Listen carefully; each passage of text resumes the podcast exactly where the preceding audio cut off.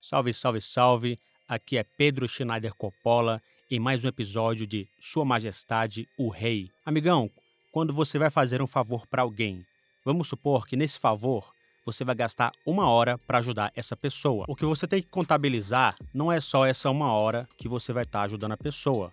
Você tem que contabilizar todo o custo de ajudar aquela pessoa, o quanto que isso vai afetar o seu dia, a sua rotina, as suas prioridades e qual que vai ser o benefício na engenharia social de você estar ajudando aquela pessoa.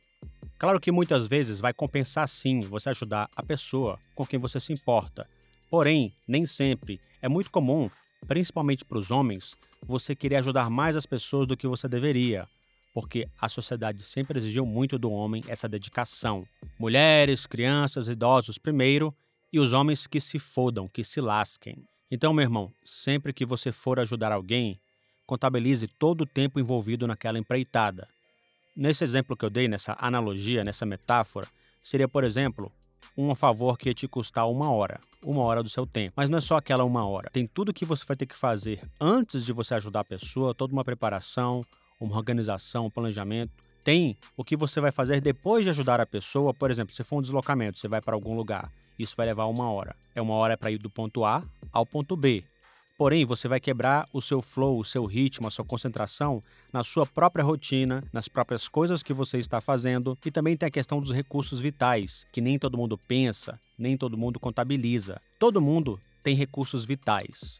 No fundo, no fundo, se resume a dinheiro. É dinheiro em potencial ou dinheiro real. O dinheiro real é aquele dinheiro que está no seu bolso, na sua carteira, na sua conta bancária. E o dinheiro potencial é o seu tempo e os seus recursos vitais.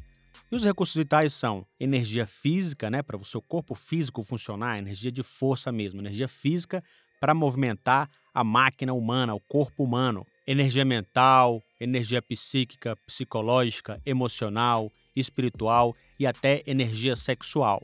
E o que acaba acontecendo é o seguinte: muitas vezes o custo para você ajudar alguém ele é muito maior do que você calcula. Muitos homens acham que ao ajudar alguém vai ser uma coisa rápida, pequenininha, que não vai te custar muito. E esse cálculo já começa errado, porque isso geralmente já te custa muito ali no curto prazo, no prazo imediato, naquele momento. Isso vai tirar você da sua rotina, do seu foco, da sua concentração, da sua produtividade. No geral, isso vai te tirar do seu foco pessoal. Então, irmãozinho, sempre que alguém for te pedir alguma coisa, que você for fazer alguma coisa para alguém, reflita qual que é o melhor momento para você fazer isso e calcule o quanto que isso vai te custar não só no curto prazo, mas principalmente no longo prazo. Se você for calcular, contabilizar e equacionar todas as vezes que você parou a sua vida, parou as suas prioridades para ajudar outras pessoas, quanto será que isso te prejudica no prazo de um ano, de cinco ou até dez anos, ou quem sabe até de uma vida inteira? Isso prejudica muito. E muitos homens nunca param para pensar e contabilizar isso.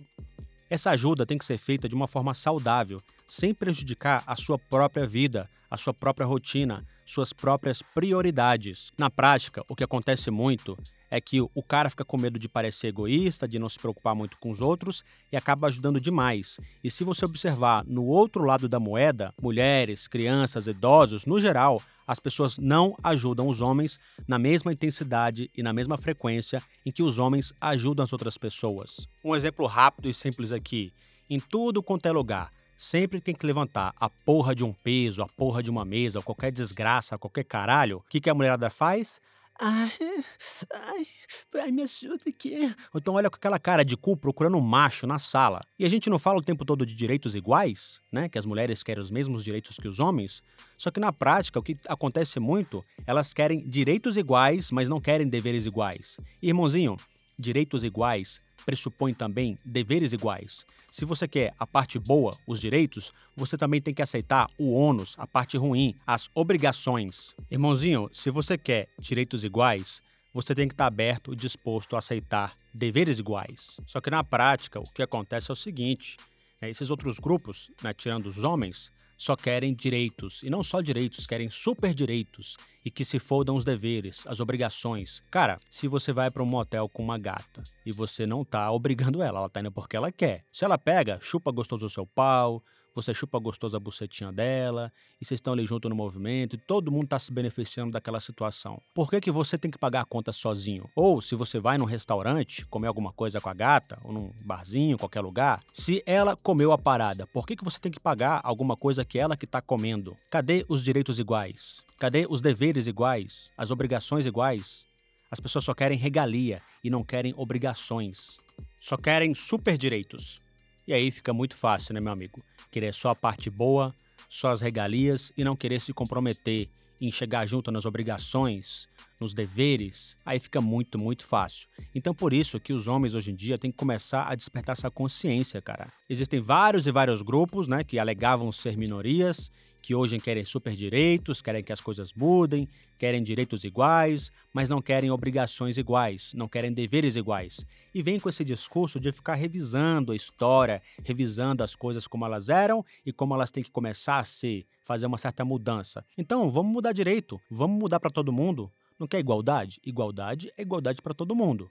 Então, irmão, você tem que começar a se libertar dessa mentalidade em que o homem tem que ser deixado por último, o homem sempre tem que se fuder, o homem sempre tem que fazer mais. Todo mundo que quiser direitos iguais necessariamente tem que estar disposto a aceitar obrigações e deveres iguais. Senão fica muito fácil, né, irmão? Fica muito fácil. Irmãozinho, antes mesmo de haver uma mudança em grande escala, essa mudança deve acontecer em pequena escala só você, só contigo mesmo, na sua vida pessoal, na sua vida íntima. De uma forma muito simples, cara, é você não aceitar mais, você nunca mais aceitar que alguém vinha para cima de você com papinho de direitos iguais sem querer aceitar os deveres iguais. Ou mesmo que a pessoa não fale, ela não precisa nem se pronunciar de forma expressa. Todo mundo hoje em dia quer direitos iguais. Então, ó, deveres também. Não aceite ser capacho, ser pau mandado, submisso, beta. Cara, seja qual for a pessoa, amigo, trabalho, família, homem, mulher, macaco, girafa, não interessa o caralho que seja, se imponha. Aprenda a se impor e não aceite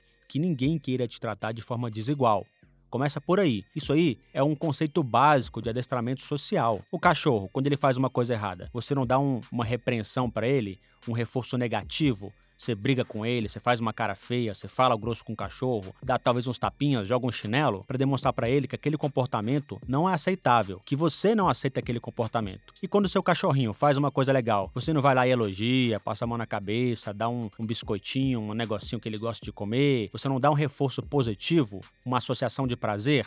Então, cara, com seres humanos é idêntico. A associação de dor e prazer. Se a pessoa fizer algo que você não aceita, cara, você vai ter que repreender, vai ter que falar, vai ter que dar um gelo, vai ter que se afastar, vai ter que deixar claro, seja de forma inconsciente, indireta ou até de forma direta, deixar claro, expresso, mandar o papo. De alguma forma você tem que deixar claro que você não aceita aquele tipo de relação abusiva. Você, como homem, você não aceita. E quando a pessoa fizer algo que você goste, algo que está de acordo com o seu contrato social de igualdade, de isonomia, de reciprocidade, aí você vai lá e, pô, dá um reforço positivo na pessoa. Pô, bacana, ó, deu muito valor pra isso aí, cara. Respeito pra caralho isso, ó. Respeito muito, ó. Subiu no meu conceito aqui, ó. Respeito pra caralho isso aí, ó.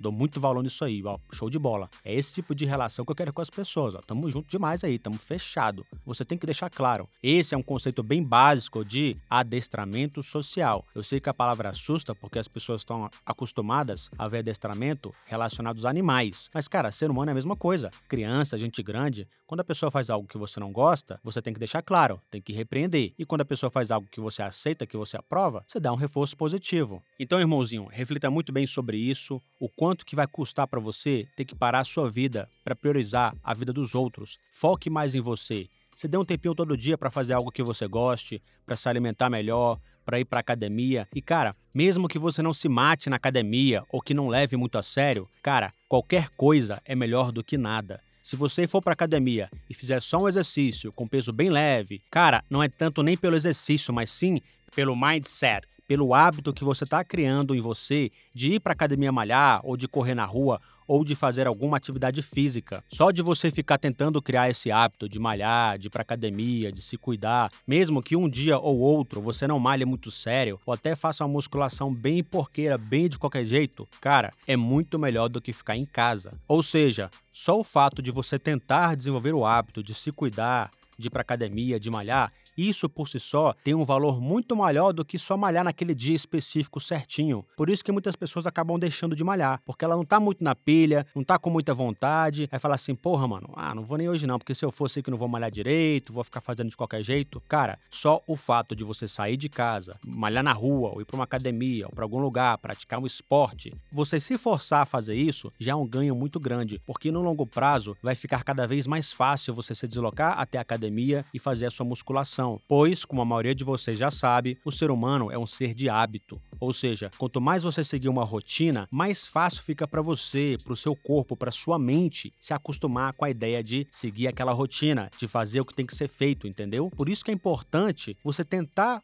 seguir esse hábito, essa rotina, mesmo nos dias que você não tiver afim de fazer aquilo que você se propôs a fazer, vai lá e faz mesmo assim, irmão. Força a barra. Pode acreditar, cara, que funciona. E quanto mais você for fazendo isso, você vai conseguir internalizar essa ideia, cara, de cuidar de você, de fazer o que é certo. E o que é mais mágico, mais gostoso desse processo é você percebendo o seguinte, cara. Quanto mais você se forçar a fazer aquilo, mano, mais fácil fica de fazer. É incrível, cara. Parece magia negra, bruxaria, a maluquice. Mas quanto mais você se força a seguir aquela rotina, mesmo nos dias que você não tiver muito motivado, que você fizer tudo nas coxas, é impressionante. Funciona. Então, se força a seguir uma rotina, a fazer o que tem que ser feito, e sempre que alguém te pedir para fazer um favor, quebrar um galho, reflita se primeiro vale a pena para você fazer aquilo para aquela pessoa, porque às vezes nem vale a pena, e outra, quanto que isso vai te custar no prazo imediato, naquele dia, naquele momento, e a médio prazo também, na semana, no mês, no semestre